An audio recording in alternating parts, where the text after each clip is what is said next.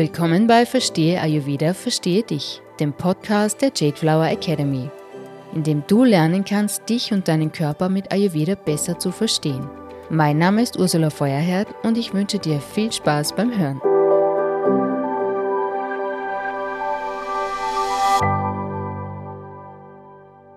Interviewgast heute ist Anke Pachauer. Sie ist als Beraterin, Coach und Dozentin auf das Thema Ayurveda und Identität spezialisiert. Sie unterstützt Menschen und Unternehmen gleichermaßen bei der Findung ihrer ureigenen Persönlichkeit. Das Thema Identität bietet Anke auch in Form von Farb- und Stilberatung an, wobei auch hier Ayurveda die Basis bildet. Anke Pachauer unterrichtet Ayurveda Psychologie an der Volker Mehl Akademie für Ayurveda und sie ist zertifizierte Yin-Yoga-Lehrerin. Im Herbst 2023 und Frühjahr 2024 erscheinen zwei Bücher von ihr zu verschiedenen Aspekten des Ayurveda. Im Interview erzählt sie, was unseren Wesenskern ausmacht und wie wir mit Ayurveda an unsere Urnatur und die damit verbundene Kraft und Lebensfreude kommen. Sie gibt praktische Beispiele, wie sich unsere Qualitäten äußerlich und innerlich zeigen und wie wir uns selber besser kennenlernen können. Das Interview macht neugierig auf die Entdeckungsreise zum eigenen Wesenskern, um die dort verborgenen und vergessenen Schätze zu heben. Herzlich willkommen, Anke Pachauer. Danke, Anke, dass du heute unser Interviewgast bist. Ja, ich danke dir, Ursula, dass du mich eingeladen hast. Also ich freue mich total drauf, ähm, finde es ganz spannend, was ihr macht und ja, freue mich sehr auf das, was wir jetzt gemeinsam besprechen werden. Danke. Äh, Anke, eine Einstiegsfrage, die ich gern an meine Podcast-Gäste stelle. Was bedeutet Ayurveda für dich? Also für mich war wirklich, und das ist ja so ein bisschen die Überschrift deines Podcasts, verstehe Ayurveda, verstehe dich. Und das ist das, was bei mir passiert ist. Also mit dem Verständnis für das, was im Ayurveda beschrieben ist, ähm, habe ich immer mehr verstanden, im Rückblick auch, warum ich Dinge so tue, wie ich sie tue, warum ich so ticke, wie ich ticke, ähm, warum ich bestimmte Speisen gerne mag und andere vielleicht nicht so gerne. Ähm, also was ja auch so die ganze, das ganze Thema, was da das Umfeld anbelangt, was ich wirklich brauche, was mir gut tut. Und das finde ich, das ist so der Ayurveda für mich. Ayurveda ist ganz viel Erkenntnis, ganz viel Aha-Effekt und ganz viel Klarheit. Also es ist auch eine einfach, also eine ganz einfache Klarheit mit den Prinzipien der Natur und wenn man es beobachtet, ähm, dass man wirklich dahin kommt und sagt, ja klar ist das so. Also es ist so, mhm. es ist so logisch. Und das finde ich das, das Schöne am Ayurveda. Und deswegen, ähm, das ist für mich die Basis des Lebens einfach.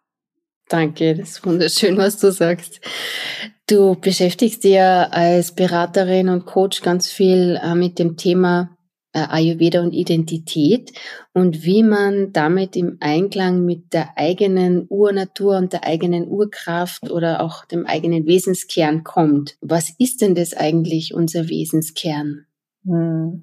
Ja, das ist, ähm, das ist ja immer so eine, so eine begriffliche Thematik auch äh, in, in erster Linie. Also wir haben ja ganz viele Wörter, die es, glaube ich, beschreiben und umschreiben, egal äh, in welchem Kontext wir uns bewegen. Also Wesenskern, die Urnatur. In meinem Uni-Kontext spreche ich dann vom Alleinstellungsmerkmal, das zum USP, zur Unique Selling Proposition hinleitet. Und wir haben dieses Thema Persönlichkeit, ähm, ja, die Identität. Äh, also es gibt viele Worte, die es, beschreiben. Und ich glaube, im Kern ist ganz oft dasselbe gemeint. Also der Wesenskern, die Urnatur, das ist so unser, unser Selbst. Also wie, was macht uns aus? Wer sind wir? Die Frage nach, wer bin ich? Das ist so das, was, was im Wesenskern ja sich oder über den Wesenskern sich erklären lässt. Und das ist was, das ist manifestiert in uns, das tragen wir in uns, das ist indiskutabel, das ist nichts, was ähm, stark beeinflussbar ist, sondern es sind die Dinge, die wirklich zu uns individuell gehören und die uns ausmachen. Und, und all das, ähm, egal welches Wort man dafür wählt oder welchen Begriff man dafür wählt, äh, beschreibt ja eigentlich nur das eigene Selbst. Und wie, wie setzt sich das jetzt aus ayurvedischer Sicht? Also wie erklärt Ayurveda dieses Prinzip des Wesenskerns? Also im Ayurveda, oder ich habe, also wie ich da hingekommen bin vielleicht ähm, und gemerkt habe, es ist total ayurvedisch, ähm, vielleicht ganz, erklärt es ganz gut, weil äh, die Frage nach dem, okay, was, was brauche ich denn eigentlich, was macht mich aus, ähm, die erklärt sich über den Ayurveda ganz schön. Also man kommt über die Erkenntnis der Dinge und über Bewusstsein darüber, was man so braucht, was einem gut tut, ähm, wo man sich wohlfühlt, äh, wo auch Körper und Geist gesund sind. Also der Punkt, an dem man so das Gefühl hat, oh, ich bin im Einklang und ich bin gesund.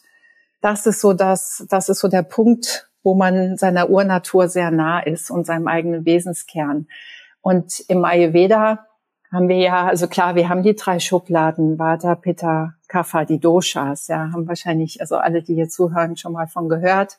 Also die Grundprinzipien der, der Natur, die über die Elemente beschrieben werden und die den Naturgesetzen folgen.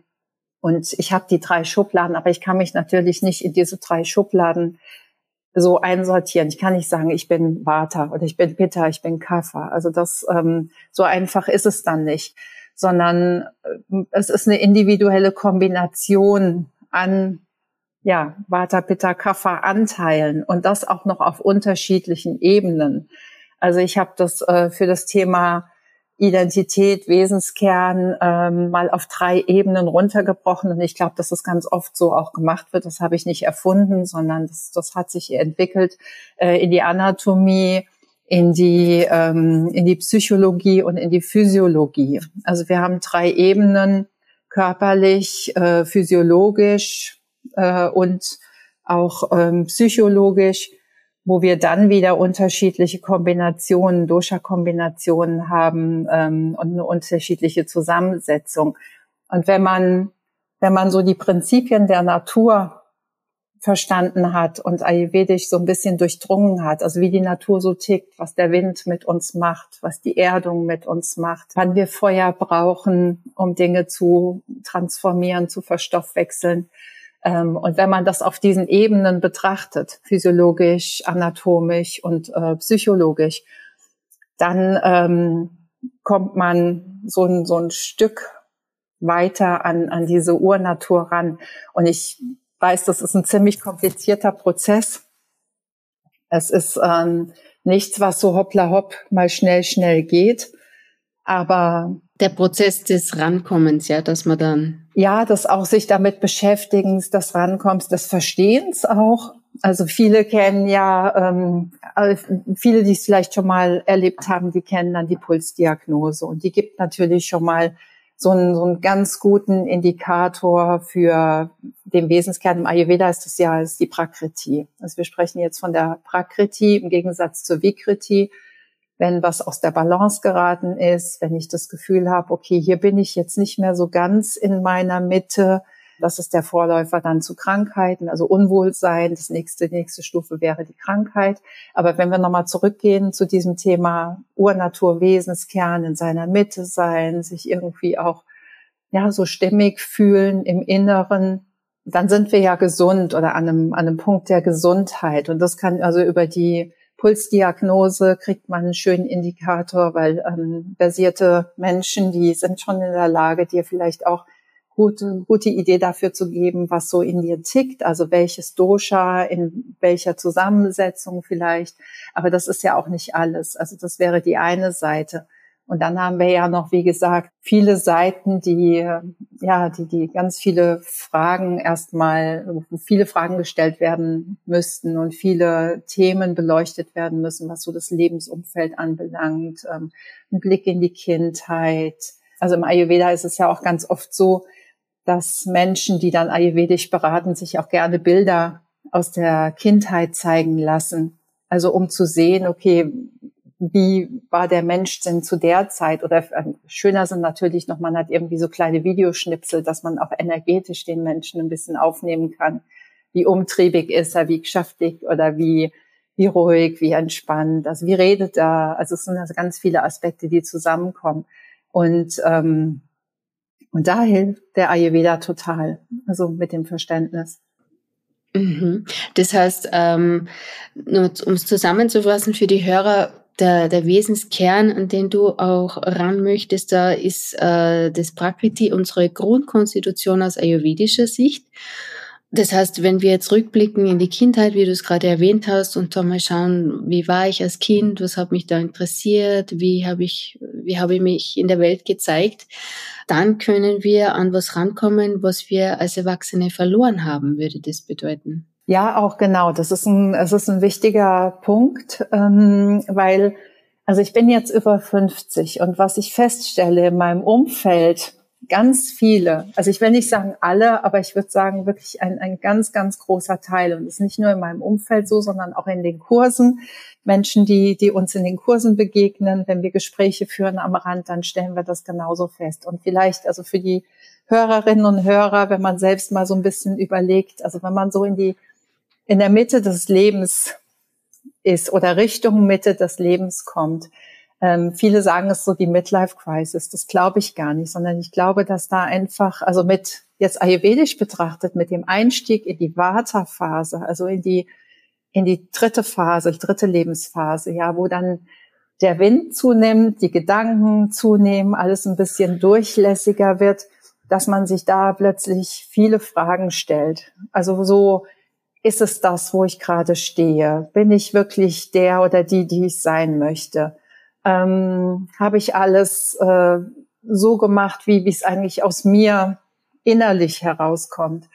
Äh, will ich noch mal was verändern in meinem Leben? Was möchte ich noch auf jeden Fall gemacht haben? Bin ich jetzt irgendwie, ja, also da, da kommt, ich glaube, da kommt, da kommt so ein Gespür für bestimmte Dinge und ein Hinterfragen von von vielen Dingen, die uns dann oft dazu führen, ähm, dass wir sagen, Mensch, früher wollte ich doch immer das und das, das habe ich alles nicht gemacht. Oder wenn ich also mit Menschen arbeite und stelle dann ein paar Fragen, dann äh, erzählen sie mir aus ihrer Kindheit, dass sie vielleicht ein Instrument gespielt haben, dass sie früher gern in den Bergen waren, dass sie es immer geliebt haben, ähm, bestimmt, also keine Ahnung, ich hatte jetzt äh, hatte jetzt eine, eine Beratung und da war jemand, die sich also intensiv immer mit äh, Malerei und Kunst und Kreativarbeit beschäftigt hat. Und dann in der Zwischenzeit, in der Phase, wo sie, wo sie sehr viel gearbeitet hat, also ihr so ihr materielles Leben aufgebaut hat, hat sie das ein bisschen verloren, hat keine Zeit dafür gehabt und kam dann an einem Punkt, wo es eben um diese Besinnung ging und dann wieder der Rückblick, das fehlt mir das ist genau das, was mir fehlt und die Erkenntnis. Und da kann man schon auch ähm, nochmal zurückblicken auf die Kindheit, auf die Jugend, auf bestimmte Dinge, die doch eigentlich wirklich zu einem gehören, also die so Teil von einem sind und für die man einfach ganz oft gar keine Zeit hat oder sie zumindest nicht einräumt, die man auch vergessen hat, vielleicht wie du gesagt hast, ja. Also manchmal vergisst man es auch und dann denkt man zurück und merkt, Mensch, das habe ich doch, das habe ich immer geliebt, das war immer super. Und das hat man beim Essen, hat man das auch ganz oft. Also wenn, wenn wir in den Hospizen arbeiten oder auch Volker, wenn er im Hospiz ist, dann erlebt das ganz oft, dass ältere Menschen so um, auf dem letzten Lebensweg, dass die sich dann zurückerinnern und plötzlich nochmal äh, Gerichte aus der Kindheit gerne haben wollen. Oder wenn man so einen Geruch aus der Kindheit wieder kriegt. Also ich habe so einen bestimmten Geruch, wenn ich den rieche, dann bin ich sofort wieder Kleinkind. Und das ist total lustig, weil ich kann mich an diese Situation nicht erinnern, aber der Geruch ist man, also der ist, der ist gespeichert. Und, mhm. ähm, und das, ähm, ja, da hilft die Kindheit und der Blick zurück eigentlich schon. Also um sich auch ein bisschen mhm. auf die Schliche zu kommen. Du gibst ja äh, Workshops, um, wo die Teilnehmer, also wo du die Teilnehmer dahin leitest, dass sie an ihren Wesenskern rankommen. Kannst du uns vielleicht da ein bisschen einen Einblick geben oder ein paar Fragen, die sich die Zuhörer jetzt selber stellen könnten, damit man so ein bisschen aufdeckt, erstmal, ähm, welche Fragen könnte ich mir stellen, um zu erkennen, bin ich vielleicht, ähm, wo bin ich entfernt von meiner Urnatur oder meiner Urkraft? Ja, mhm. genau. Ja, mhm. also ich habe ich habe genau, ich habe verschiedene Workshop-Formate und Coachings, mit denen ich das mache. Ähm, ich selbst bin ja, ich bin natürlich auch den Weg gegangen. Deswegen kann ich äh, kann ich mich in so vieles reindenken oder weiß eben aus Erfahrung. Also es ist kein gelerntes Wissen, ähm, sondern das ist ein erfahrenes Wissen und ein ausgetestetes Wissen und auch oft gegen die Wand gelaufen und dann wieder aufgestanden und okay, so geht's nicht. Ähm, und ich habe bei vielen Dingen habe ich festgestellt, äh, dass das funktioniert leicht und manche Sachen, die brauchen einfach ganz viel Zeit. Was jetzt relativ leicht, glaube ich, für für viele ist, erstmal um einzutauchen oder um mal so ein, so ein Gefühl für sich zu kriegen. Das ist eine Geschichte, ähm, nämlich die Arbeit mit dem Vision Board. Also wir äh, wir mit der also Vision Board Arbeit, äh, das das mache ich ganz oft, weil wir da an unser Unterbewusstsein rankommen und einfach mal den Kopf ausschalten. Und in unserem Kopf sind so viele Dinge gespeichert, was so im Laufe des Lebens äh, auf uns eingeflossen ist und was so, wo wir so konditioniert sind und natürlich auch, also alleine durch den Rhythmus mit Schule, Arbeiten, Aufstehen, äh, so so Must-Dos, Must-Haves, Must-Says, wie man eben äh, auch in der Gesellschaft so ja sein soll und gutiert wird. Also wir alle brauchen ja Anerkennung und deswegen haben wir uns natürlich auch, also wir brauchen Anerkennung, wir brauchen natürlich auch irgendwie so einen gesellschaftlichen Rahmen, in dem wir uns bewegen. Und äh, und da sind viele ja von ihrer eigenen Urnatur auch ein Stück weggelotst worden darüber. Und und das ist so das, was wir im Kopf haben unsere Urnatur, unser Wesenskern ist im Unterbewusstsein gespeichert. Und wenn wir versuchen, daran zu kommen, dann brauchen wir Bilder. Das Unterbewusstsein kann nur Bild lesen. Der Rest ist Kognition, passiert im Kopf. Aber ähm, Bilder ist das, was unmittelbar uns anspricht, also was Emotionen auslöst. Das wissen wir ja alle, wenn wir Bilder im Fernsehen sehen, fangen an zu heulen. Also ich mache das total oft. Ich bin super emotional. Ich habe dann jedes Mal Tränen in den Augen, wenn irgendwas mhm. kommt, was so, was bei mir andockt. Ähm, oder wenn wir ähm, alleine auch andere Bilder, also berühren sie uns, berühren sie uns nicht, haben sie was mit uns zu tun, haben sie nichts mit uns zu tun. Videos, Bewegtbild ist natürlich noch eine Ecke mehr. Und, äh, und über diese Arbeit kommen wir schon sehr stark an, an, unsere, ja, an unsere Urnatur, also im, im Rahmen der, der emotionalen Arbeit. Und da ist so. Das heißt, kannst du nur ganz kurz erklären, was Vision Board Arbeit, wie das aussieht? Genau. Also Vision Board ist eine, ist eine im Prinzip Collage. Also mhm. Arbeit äh, mit Collagen. Also ich nehme dazu ein größeres äh, Blatt Papier oder Pappe, also so, so DIN A2 Minimum äh, kann auch DIN A1 sein. Und, äh, und dann geht es drum und das Beste ist, man macht das analog. Also es gibt auch diese, diese Arbeit, Collagen zu erstellen mit Bildern, die, die einem gefallen. Ich sage auch gleich noch was zu den Themen. Ähm, die gibt's auch digital. Das Problem ist aber, wenn ich es digital erstelle, dann habe ich ja schon ein Bild im Kopf, das ich suchen möchte. Das google ich mir ja zusammen. Und dann habe ich das schon, dann ist der Kopf schon wieder dabei. Und das ist für mich der Haken bei dieser digitalen Arbeit, weil ähm, was ich möchte mit diesem, mit dieser Collage ist, dass mich die, die Bilder finden, dass die mich emotional berühren. Und deswegen an Riesenpacken Zeitschriften, einfach mal sammeln oder wenn man irgendwo Postkarten sieht oder wenn man irgendwelche Bilder irgendwo in Flyern oder so. Einfach einpacken, mitnehmen, in einen Ordner erstmal oder in eine Mappe legen, zu Hause sammeln. Und dann habe ich äh, in der Regel immer, ich mache das auch für mich selbst immer mal, ganz viele Zeitschriften, die ich dann über die Zeit ähm, mir einfach zusammensammel. Und die liegen dann da und dann gibt es eine Zeit, die man sich nimmt, also vielleicht eine Stunde, wo man sagt, so, jetzt blättere ich durch, ohne zu lesen und ohne groß darüber nachzudenken. Man schaltet einfach den Kopf aus. Am besten macht man sich eine laute Musik an. Dann kommt man auch nicht dazu, so viel nachzudenken. Und dann äh, blättert man durch und reißt erstmal alles raus, was einen anspricht. Egal warum, also nicht drüber nachdenken, einfach, okay, das, das macht was mit mir, nehme ich mit.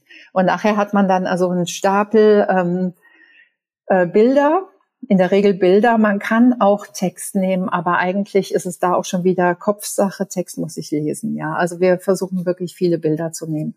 Und, äh, und die Bilder werden anschließend dann auf diese große Collage aufgelegt mit einer bestimmten Fragestellung.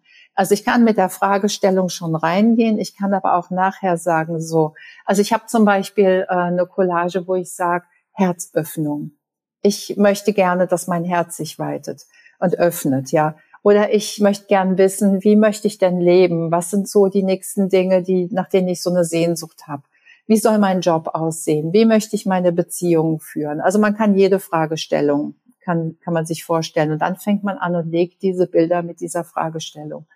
Und da kommen ganz tolle Sachen bei raus. Und es kommt immer ganz viel Spannendes und ganz viel Unerwartetes bei raus. Und dann wieder genau nämlich Rückblick, äh, oft Dinge, wo die Menschen sagen, Mensch, ich, war, ich habe keine Ahnung, warum ich das rausgerissen habe, aber das hat mit meiner Kindheit irgendwie zu tun oder es hat mit meinem Lebensweg zu tun. Ähm, ich habe eine Methode entwickelt, diese, diese Collagen zu lesen und das ist immer das Schöne in den Workshops, weil ähm, wir hängen die dann auf und wir lesen die. Also man kann sie in einer bestimmten Art und Weise, das ergibt sich aus der Malerei und aus verschiedenen anderen Methoden, ähm, kann man lesen, was da psychologisch drinsteckt. Und das ist halt super wertvoll für die Leute. Also das ist so eine schöne Arbeit, die man auch zu Hause machen kann. Und man hängt Spannend. sie sich dann auf, schaut immer mal drauf. Also da wirkt das Gesetz der Anziehung. Das ist, ähm, das ist total gut, aber es ist einfach auch schön, weil man eine visuelle, ähm, so einen visuellen Anker hat für sich selbst, wie man so eigentlich ist. Und da kann man in Farben gucken und man kann in Strukturen. Man kann auch gucken, okay, wie voll ist denn eigentlich die Collage, ja, oder wie, wie, wie viel Platz ist noch da im Leben und also solche Aspekte. Ja, toll. Also das, das hat mich jetzt total inspiriert. Ja, das, das ist, eine, ist eine mega, mega, tolle Methode, weil das Visuelle einfach so viel stärker wirkt als unsere ganze, also das ganze Gerede und das ganze Lernen und, und Textlesen, ja. Und ähm, also das so als eine Möglichkeit. Und dann gibt es natürlich auch äh, Möglichkeiten, wie man äh, über die Elemente rankommt. Also die Doshas, äh, jedes Dosha hat ja seine, seine beiden Elemente, die wirken mhm. und über Elemente arbeiten. Das mache ich mit einer Kollegin zusammen. Ähm, da kann man auch äh, unheimlich gut erkennen, welche Elemente doch in einem, also jetzt mal im, in Einklang mit der Natur da draußen, wo wir ja alle fünf Elemente haben, Feuer, Wasser, Erde, Luft und den Äther, und ähm, das haben wir auch in uns, also in Thema Stabilität, Transformation, ähm, alleine schon Verdauung, ähm, aber auch Verdauung von Gedanken, Luft, Kreativität. Also wir haben alle diese Elemente in uns. Und die werden ja dann im Ayurveda über die Doshas schön beschrieben. Und wenn man noch diese Ebene tiefer auf die Elemente-Ebene geht, dann erkennt man auch sehr viel über sich selbst und erkennt mal so, okay, wie, wie wirken die denn in mir und jetzt wieder auch auf welcher Ebene, anatomisch, physiologisch oder psychologisch. Und ähm, ja, und dann gibt es noch ein anderes Format, wo es natürlich ganz stark um die Identität, Eigenbild, Fremdbild geht. Sehr spannende Geschichte, weil wir ja, ich komme ja aus der Kommunikation. Also mein mein ähm, ja so mein meine Basis ist ähm, die Wirtschaft und äh, ich bin Diplomkauffrau, habe ganz lange PR und Marketing gemacht und Kommunikation ist mein Steckenpferd und die nonverbale Kommunikation, also das, was wir quasi jetzt von unserem Wesenskern rauslassen und nach außen kommunizieren ohne Worte. Das ist ein ganz interessantes Feld. Ähm, man auch sehr, sehr viel erkennt, was so tickt. Also manche machen das, also Physiognomie ist, ist ein Thema, Gesichtslesen ist, also sowas ist ein Feld, äh, dann. Das ist ja auch im Ayurveda auch begründet auch. Genau. Also was kann man im Gesicht lesen? Genau. Ja. Was liest du im Gesicht? Was liest du in den, in den Eigenstrukturen, die dir schon natürlich mitgegeben sind? Also es ist Teil deiner Urnatur. Deine, dein, wie sind deine Haare? Wie sind die, die Elemente in deinem Gesicht? Sind die länglich? Sind die rund? Ähm, sind die eckig? Ähm, was hast du, was hast du für, ja, was bringst du für Formen mit? Wie ist deine Hautstruktur? Ähm, wie ist deine körperliche Struktur? Also all das ist ja, ist ja Teil deiner Prakriti, deiner Urnatur, dein, deines Wesenskerns. Und das ist ja nicht, äh, nicht nur zufällig so, sondern das mhm. hat ja auch was nach außen kommuniziert, was wieder auf uns zurücktrifft über, also Kommunikation ist ja immer eine, eine zweiseitige Geschichte. Ja, es gibt ja immer Sender-Empfänger-Geschichte und da nimmt man wieder sehr viel auf und ähm, ja, und so werden wir auch geprägt über die Zeit und darüber, äh, allein über die Arbeit erkennt man auch sehr viel über sein eigenes Selbst, was man schon, schon wirklich ausstrahlt, ohne was zu sagen. Also was wir auch als Grundkonstitution, wie wir auf die Welt kommen, ähm, das prägt uns so sehr, dass das, dass auch das, was wir in die Welt geben, auf uns zurückstrahlt und uns dann wiederum prägt und so unser ganzes Weltbild beeinflusst. Genau, das ist so ein, ja, das ist so ein Wechselspiel. Und ähm, also das weiß, ich glaube, das weiß auch jeder, wenn er nochmal irgendwie so ein bisschen reindenkt und reinfühlt, weil äh, alleine über die gesprochene Kommunikation weiß man das ja schon, äh, wenn man jemanden was entgegenwirft, dann kriegt man eine entsprechende Antwort. Also in der, in der Sprache ist es relativ leicht, das nachzuvollziehen. Und da ist es uns auch ganz klar. Also wenn ich das so äußere, dann muss ich damit rechnen, dass der andere eventuell so und so reagiert. In der nonverbalen Kommunikation ist uns das ganz oft nicht klar oder wir machen uns das gar nicht wirklich so richtig bewusst. Und, äh, und darüber sprechen wir ja noch viel mehr, ähm, weil das, also nicht jeder macht den Mund auf, um zu kommunizieren, sondern wir begegnen ja ganz oft Menschen, ähm, auch in einem, in einem kleineren Kontext bei Netzwerktreffen oder auch mal ähm, in einer kleinen Gruppe, wenn man zusammensteht und, und trifft dazu. Also nicht jeder führt da gleich eine Rede, sondern man steht auch manchmal einfach da und, äh, und dann ist es so, also man sagt, dass, äh, dass die, das ist ein Bruchteil von Sekunden, den wir haben, um, um eingeordnet zu werden, ja. Also ähm, wir können gar nicht anders. Das ist so unser Reptiliengehirn, das sofort, äh, also diese ganz pragmatische Entscheidung, Freund oder Feind. Mag ich oder mag ich nicht. Dann kommt der Geruch dazu. Ähm, also das sind Sachen, die laufen so schnell und unterbewusst ab, dass wir die gar nicht beeinflussen können in dem Moment außer dadurch, dass wir uns halt ein paar Gedanken mal darüber machen, uns dessen bewusst sind und eben über, über das, was wir ausstrahlen und schon so in uns tragen und nach außen strahlen, äh, dass wir darüber einfach ähm, das beeinflussen können. Also im Gegensatz zu, es ist mir nicht bewusst und es interessiert mich nicht. Dann ist man natürlich ausgeliefert.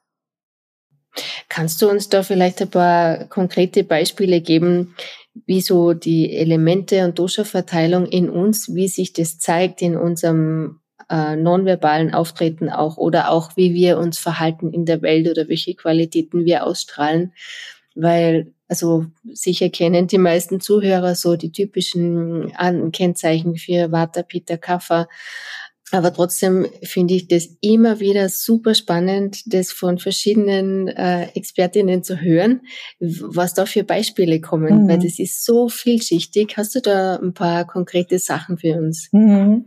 Also wir haben, ähm, äh, wir haben ja die, äh, die, wir haben unsere, unsere äußere Hülle zum Beispiel.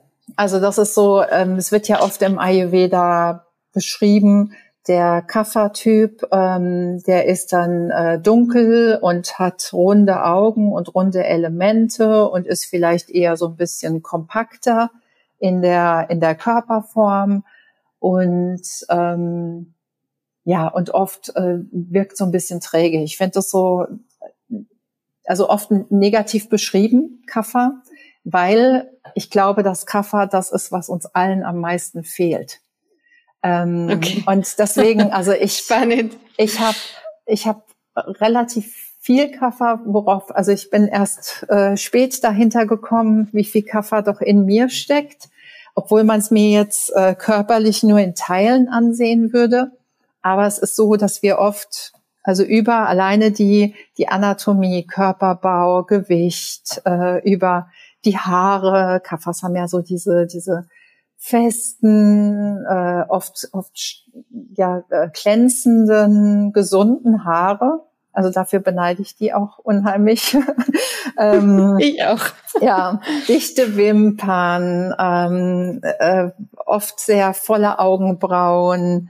Ähm, also das sind so Sachen, so wo man, ja, wo man anatomisch vielleicht sagen würde, daran erkennt man so einen Kaffertyp ganz gut ähm, Augen, also physiognomisch gesehen, also runde Elemente, äh, runde Augen, runde Wangen, auch volle Lippen. Äh, also es ist alles so ein bisschen schmatzig und so ein bisschen üppiger. Ja. Und, und das ist sehr, also ich finde es sehr schön, es ist bei, der, bei den Frauen vor allen Dingen, also sehr weiblich auch. Ähm, das ist so die, die eine Geschichte. Also das ist jetzt wirklich nur der oberflächliche Blick, ja, weil wir haben ja, das ist so, dass das die eine Facette und die nächste Facette kann ja sein in der, in der Psychologie zum Beispiel oder in der, in der Physiologie, ähm, also in meinem Energieniveau, in meinem Schlaf oder meinem Durst, das wäre jetzt so physiologisch oder Stuhlgang, Schweiß oder so, da bin ich vielleicht total Vata. Also da bin ich vielleicht gar nicht unbedingt Kaffer, sondern da dominiert Vata. Deswegen, also ich glaube, auch da, also kein, kein absoluter Blick. Also von außen, Kaffer habe ich gerade beschrieben, bei den Pittas würde man von außen, wenn man drauf schaut, würde man schon so eine Dynamik erkennen. Also wenn, wenn jemand wirklich zielgerichtet, dynamisch, irgendwie auch ein bisschen, bisschen sportlicher so in der ganzen, ähm, in der ganzen Anatomie, äh, auch in, ja, in den Haaren meistens sehr, sehr gerade. Also vielleicht auch so ein bisschen, ähm, ich kenne jemand, die hat, die hat eher so robuste, gerade Haare, die stehen fast so ab, aber das hat ja auch was von Zielgerichtetheit, ist so, so orientiert nach, okay, da will ich hin, ja, Attacke. ähm, und, äh, und auch oft in den Elementen, auch ein bisschen spitzer in den Elementen. Also auch wieder dieses, okay, hier ist mein Ziel. Also da, daran ähm, erkennt man auch oft den, den Pitta äußerlich, ja. Würde ich auch wieder nicht sagen, ist ein Pitta-Typ, sondern okay, da gibt es Aspekte von Pitta im Äußerlichen. Und bei Vata, das sind, ähm, das ist immer, also ist auch total schön und ähm, und auch ganz, ganz äh, oft so, dass dass das so, so Menschen sind, da hat man so das Gefühl, die fliegen fast weg. Also wenn jetzt ein Windstoß kommt, dann fliegen die weg. Also die sind schmal, die sind feingliedrig, die sind aber auch, also das ist auch so wie, wie so ein Seidentuch im Wind. Die Haut ist transparenter äh, durchscheinen. Das sind keine Menschen, denen man so mit beiden Finger, äh, mit beiden Händen so in die Haut kneifen würde. Manchmal bei den Kaffers kneift man so in die Backen, so bei so Kafferkindern, so schmatzig und so. Das würde man bei so einem Vata-Menschen nicht machen, weil man wüsste, okay, es wären sofort blaue Flecken oder Male. Die haben auch feine Haare, die haben feine Augenbrauen, äh, feine Linien, also oft auch dann länglicher insgesamt in allem. Und ähm, also das ist auch wieder äußerlich. Und in, im Inneren ist es so, dass, äh, dass man es wirklich auch, glaube ich, mit, mit diesen Symbolen schön äh, nachvollziehen kann. Der Kaffer so als Baum, der steht da als Eiche, der ist mhm. verwurzelt, den haut's auch nicht so schnell um. Der ist auch eher mal so, ja, wir gucken mal. Wir schauen mhm. erst mal. Und in der Arbeit mit Teams ähm, im Business merke ich auch, dass es oft so ist, dass das die Menschen sind, die alles zusammenhalten.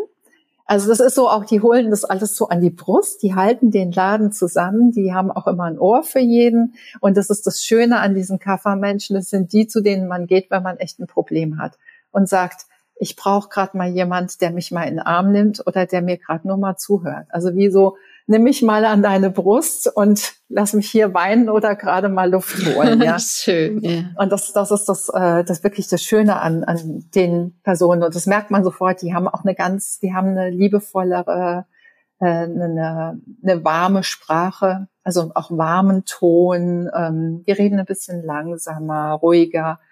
Und, ähm, und das zeichnet, zeichnet die auch im Inneren so aus. Also wirklich die, so dieser Baum, wo man merkt, ja, das, das, die gleichen vieles aus, ja, und, und halten auf hm. vieles.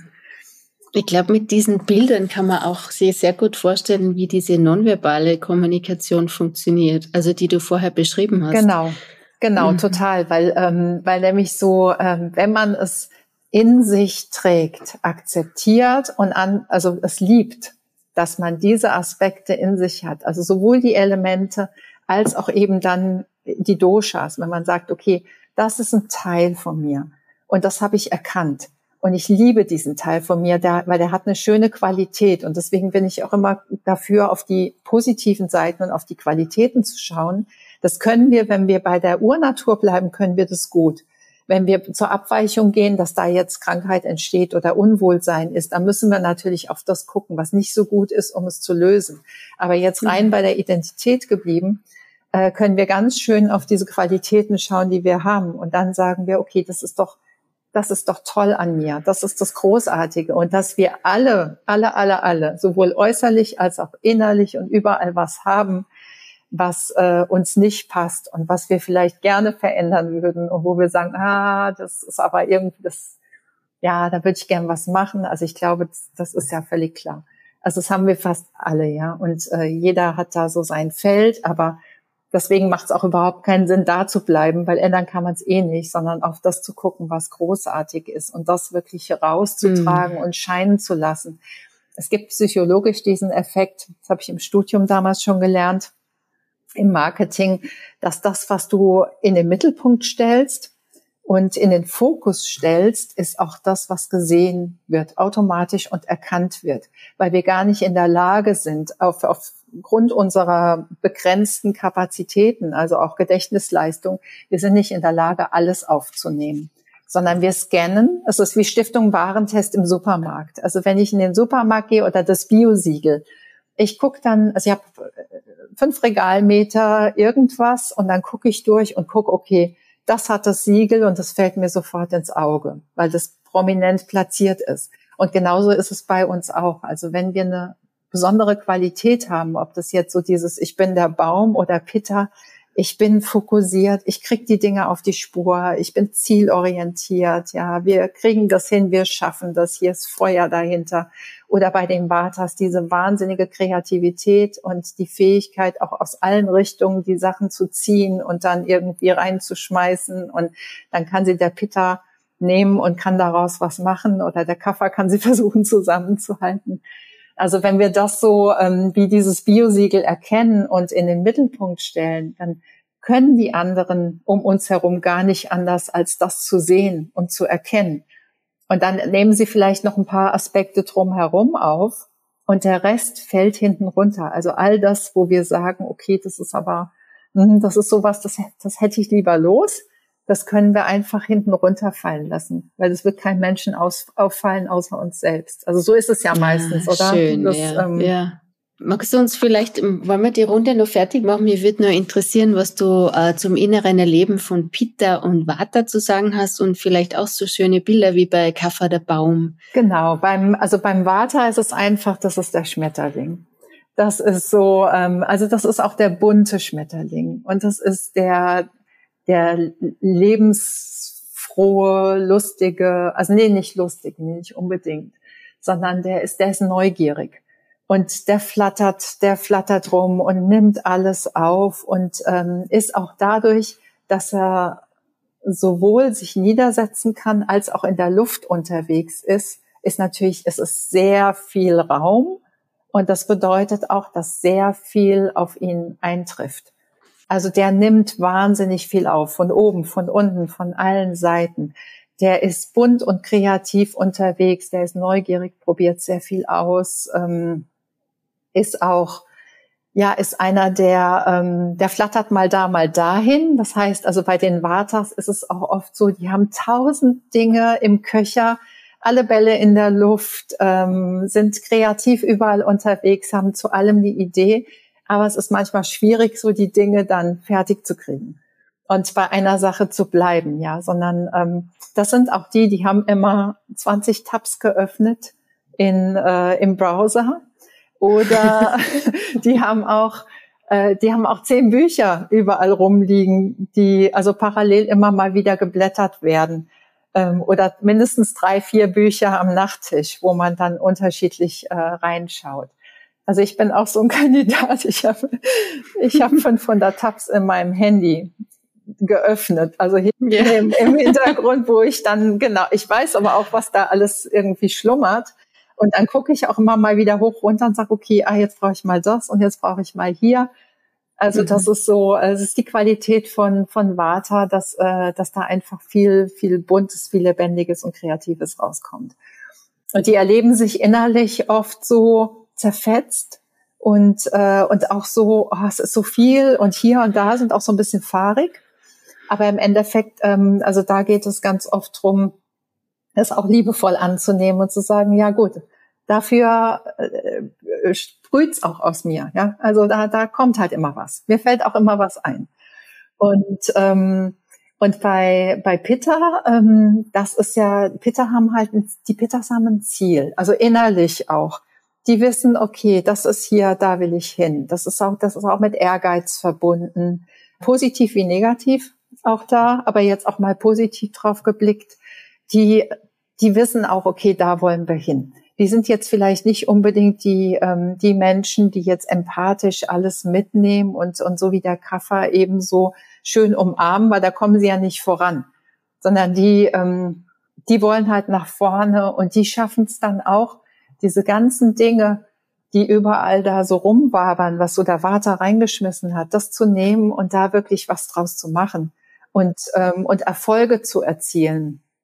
Und das sind, sind Menschen, die, die oft äh, in unserer, ja, so in unserer materiellen Welt, in unserem, in unserem Verständnis von Erfolg relativ weit vorne dabei sind und für sich selbst äh, auch gerne Klarheit und eine Struktur haben und, äh, und auch in der Lage sind, auch zu Hause das irgendwie strukturierter zu haben und mit Klarheit voranzugehen und dann auch immer wieder die Klarheit suchen. Also auch für sich wissen, okay, das ist mir jetzt alles viel zu viel. Wo ist das Ziel? Wo will ich hin? Nebellichten, ja. Und, äh, und das ist eine ganz tolle Qualität, wenn man es schafft, in Teams, in Unternehmen, diese, diese Typen so in, also das ist ja immer eine Grundtendenz. Dann gibt's ja noch die, die anderen Aspekte. Aber wenn ich so in der Grundtendenz, sagen wir mal, in der Tätigkeit oder in der Arbeit so eine, so eine Mischung zusammenbekomme, dann entsteht natürlich auch ganz viel. Das ist halt, ähm, also bei, bei, wenn ich nur Kaffers habe, die sagen dann, naja, das haben wir schon immer so gemacht, weil sich das potenziert und weil es dann, ja, dann wird's schwer. Und wenn ich nur ähm, äh, Vata-Tendenzen habe, dann ist es halt, da ist ganz viel Kreativität, ganz viel Idee, aber es kommt hinten nichts bei raus. Und wenn ich nur Pitters habe, dann kommen die Ellenbogen raus. Und dann wird natürlich, dann will jeder nach vorne. Und dann wird's auch ungut, weil dann ist es nicht ein Ziel, sondern jeder baut sich so ein bisschen sein eigenes Ziel so nebeneinander. Denkt man so, nee, ich gehe aber jetzt, wir machen da hier und wir machen hier ein bisschen, hier ein bisschen. Und jeder erreicht was, aber am Ende so dieser eine Punkt, den man vielleicht so wie beim Bogenschießen haben will, den kriegt man dann nicht so ganz hin. Und deswegen ist es schön, wenn all diese Qualitäten zusammenkommen. Und das ist im Freundeskreis auch so. Also wir brauchen ja für unterschiedliche Dinge vielleicht auch mal unterschiedliche Menschen, unterschiedliche Qualitäten in den Menschen, die uns jetzt gerade weiterhelfen, je nachdem, was so gerade tickt. Und ähm, ja, da hilft, also auch da hilft eben das Verständnis und der Ayurveda und dieses, dieses äh, Gespür für, ah, okay, ich sehe gerade, was da tickt in so einem Menschen, wie der so drauf ist. Das hilft sowohl in der Beziehung einfach ein bisschen mehr Verständnis zu haben, weil man weiß, das ist einfach seine Natur, das meint der gar nicht böse oder sie, sondern das, das ist einfach so und die Qualität daran zu erkennen, wie einen das äh, helfen kann, auch selbst, um einen vielleicht selbst ein bisschen auszugleichen. Das ist ja das Schöne dran. Ich möchte jetzt abschließend nur kurz dich fragen, was es eigentlich dazu braucht. Also vielleicht erstmal, wie fühlt sich das an, wenn ich nicht in meiner Urkraft bin? Woran kann ich das bei mir selber erkennen? Und welches Umfeld braucht es, damit ich dorthin gelange? Also du, ähm, ich glaube, dass wenn wenn man nicht in der Urkraft ist, das erkennt jeder, wenn er sich mal einen Moment Zeit nimmt, darüber, also darüber nachdenkt, wie geht's mir gerade? Also wenn wir wirklich auf die emotionale Ebene gehen und uns fragen, geht's mir gut? Bin ich glücklich? Ist es das, also macht mich das zufrieden? Habe ich da Lust drauf? Ja, möchte ich diese Menschen sehen? Möchte ich diese Tätigkeit machen? Komme ich nach Hause in ein Wohnumfeld und merke so, oh, ich bin zu Hause. Fühle ich mich da wohl? Oder ist immer irgendwo, egal in auf welcher Ebene, ist immer irgendwas, wo man sagt, oh, es ist irgendwie nicht so richtig doll und da habe ich jetzt keine Lust und oh, jetzt muss ich schon wieder. Also dieses Ich muss ist auch so ein, so ein Punkt, wo man merkt, okay, da, da läuft irgendwas aus dem Ruder. Man merkt es natürlich körperlich, Unwohlsein, ähm, äh, Verdauungsprobleme, Schmerzen, Rückenschmerzen, ähm, Nackenschmerzen, Kopfschmerzen, äh, also äh, ja, Schmerzen allgemein. Schmerzen ist ja schon so ein Punkt, wo man das Unwohlsein schon übergangen hat. Und ähm, das ist eine Ebene, also da sagt der Körper schon, da, da schreit er schon ziemlich laut hier, stopp, stopp, stopp. Und das erste, die ersten Anzeichen sind wirklich, dass man merkt so, oh, ist es das? Also allein die Frage schon, ja, dass man sich diese Frage stellt, ist es das? Und dafür kann man sich dann, und, und das sind so, also Zeit nehmen. Das ist halt der Punkt. Also sich da wirklich mal Zeit dafür zu nehmen und wirklich in, in Ruhe mal darüber nachdenken und sagen, okay, was daran mag ich gerne und was mag ich vielleicht nicht so gerne und habe ich eine Chance, das zu verändern oder den Fokus jetzt auch wieder, den Fokus noch mehr auf das zu legen, was ich gerne mache, weil dann muss das andere ja zwangsläufig hinten runterfallen. Also so, mhm. wenn ich die gleiche Zeit darauf verwende. Ähm, das ist so ein Ding. Und was mir immer ganz, ganz viel geholfen hat, also in allen Situationen, wo ich so gemerkt habe, okay, ich weiche hier gerade ab von mir oder ich komme, ich finde gerade den Weg nicht, ist Bewegung. Also immer, wenn ich in die Bewegung gegangen bin und ähm, ich hatte, es gab eine Phase in meinem Leben, äh, da war ich ganz weit weg von meiner Urnatur und dann bin ich teilweise zwei bis das Maximum war immer vier Stunden bin ich gegangen. Also ich bin spazieren gegangen, ich bin jeden Tag raus und ich bin spazieren gegangen, bin in die Bewegung gegangen und es kann Yoga sein, das kann Spazieren gehen sein, das kann Schwimmen sein, Fahrradfahren, was auch immer man gerne macht und liebt.